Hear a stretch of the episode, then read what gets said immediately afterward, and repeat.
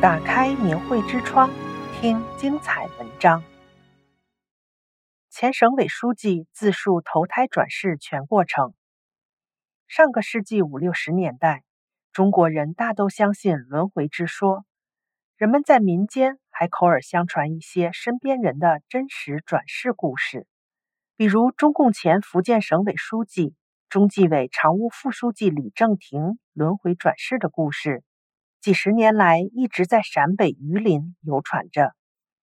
清末民初，陕西榆林神木县沙卯乡刘家坡村有一大户人家，主人叫刘子彤。他一生宅心仁厚，乐善好施，得福报，家业不断壮大。民国初年，刘子彤去世后，刘家家道开始衰落。四年后，同县的万镇乡西窦峪村李家四岁小童白娃自称是刘子彤转世。刘子彤的儿子听到消息，特意翻山越岭前来看望白娃。白娃能准确说出其名，并说出了刘家诸多私密家事。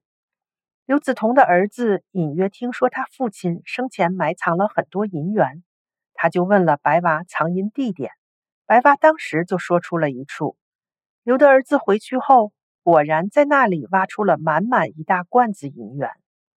当时白娃所在的李家相当穷苦，刘子彤儿子挖到银元后，没有接济李家，白娃感到心寒，也看到了刘家后代德行浅薄，导致刘家家道没落。白娃后来再也没有说出其他藏银处。据陕西榆林万镇乡西窦峪村。以及花石崖乡后深沟村村民说，白发从小就给周围的村民讲述自己轮回转世的故事。故事是这样的：在前一世，陕西大户主人刘子彤有一天发现自己蹲在自家窑洞外门梁上，看到全家人披麻戴孝、忙忙碌碌的进出，于是他连忙下墙，但亲朋好友对自己居然视而不见。他好奇地跟着人流走到了放棺材的大坑那儿，看到一个深不可测的黑洞。接着，阴阳先生开始念咒。突然间，平地起了一股旋风，直奔刘子彤而来，眼看就要把他卷入墓穴。刘子彤大吃一惊，竭尽全力往山下奔跑，好不容易逃脱了。下山后，他沿着山路看到一位老农赶着一头驴，就顺便骑了上去。驴子吃重后走得很慢，老农一路不停地鞭打驴子，自言自语地说：“这牲口今天真乖，今天什么也没驮，走得这么慢。平时驮着货也比今天走得快。”一路走到万镇乡西豆峪村一家院里，院里的黑狗发疯般地冲着驴子吠叫，家里人怎么拉都拉不住。后来，刘子彤躲在了卸下的驴鞍子下。狗看不见他了，才停止。刘子彤吓得躲在驴鞍下一夜没动。次日，老农要牵驴出门，刘子彤再次骑到驴身上，开始免费旅行。走过一个围墙边，又遇到一只狗咬他。刘子彤纵身一跳，上了边上的围墙，沿着围墙走到窑洞边，爬到窑洞顶上。前面有一家烟囱上冒烟，刘子彤很奇怪。还没到中午做饭的时候，他家怎么生火了？爬到烟囱上往下一看，这一下子就从烟洞上掉了下去。再一看，自己变得小手小脚，成了一个出生的宝宝。这家人给他取名为白娃。白娃第二天就知道伸出小手赶灶台上吃米饭的鸡，嘴里还用当地方言吆喝着“乌比尔乌比尔”，用来赶鸡。几次三番，奶奶吓坏了。你再说话，就把你当妖怪在尿盆里溺死。白娃这才不说话了。因为李家太穷，白娃当时在李家取名李正廷。十三岁时被过继给神木县花石崖乡后深沟村王姓家。白娃在王姓家时，说自己这一世要当大官。村民嘲笑说。你穷的吃了上顿没下顿，还说这种话？谁也没想到，小白娃的预言非常准确。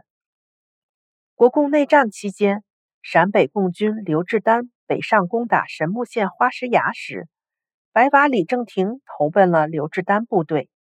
一九四九年后，李正廷历任哈尔滨市委副书记、劳动部副部长、福建省委书记兼省委组织部部长、中央纪委副书记等要职。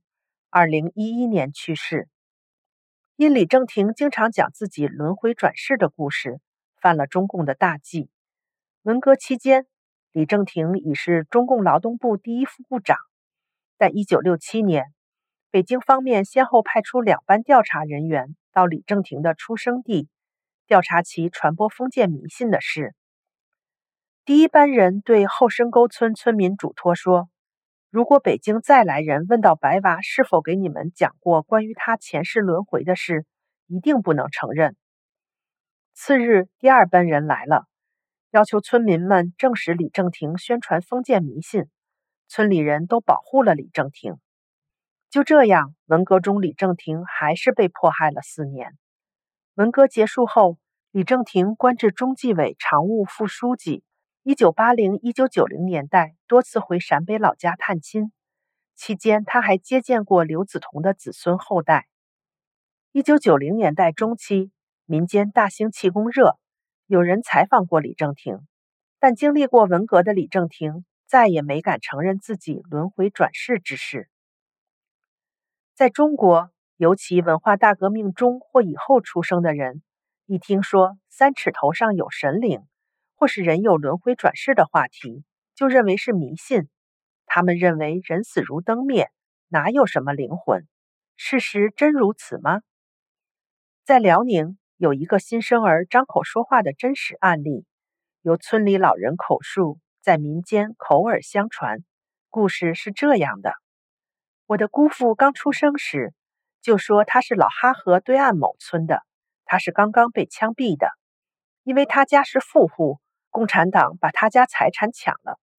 他还说他藏了一坛子银大洋，埋在了牲口槽底下，还说了很多其他的事情。这事儿很快传到了姑父原来的家，原来的这家人偷偷打听到了我姑父家，向我姑父问了个详细。回家后，真的挖出来一坛子银大洋。现在提起此事，附近十里八村的人还记忆犹新，相互传说。订阅明慧之窗，为心灵充实光明与智慧。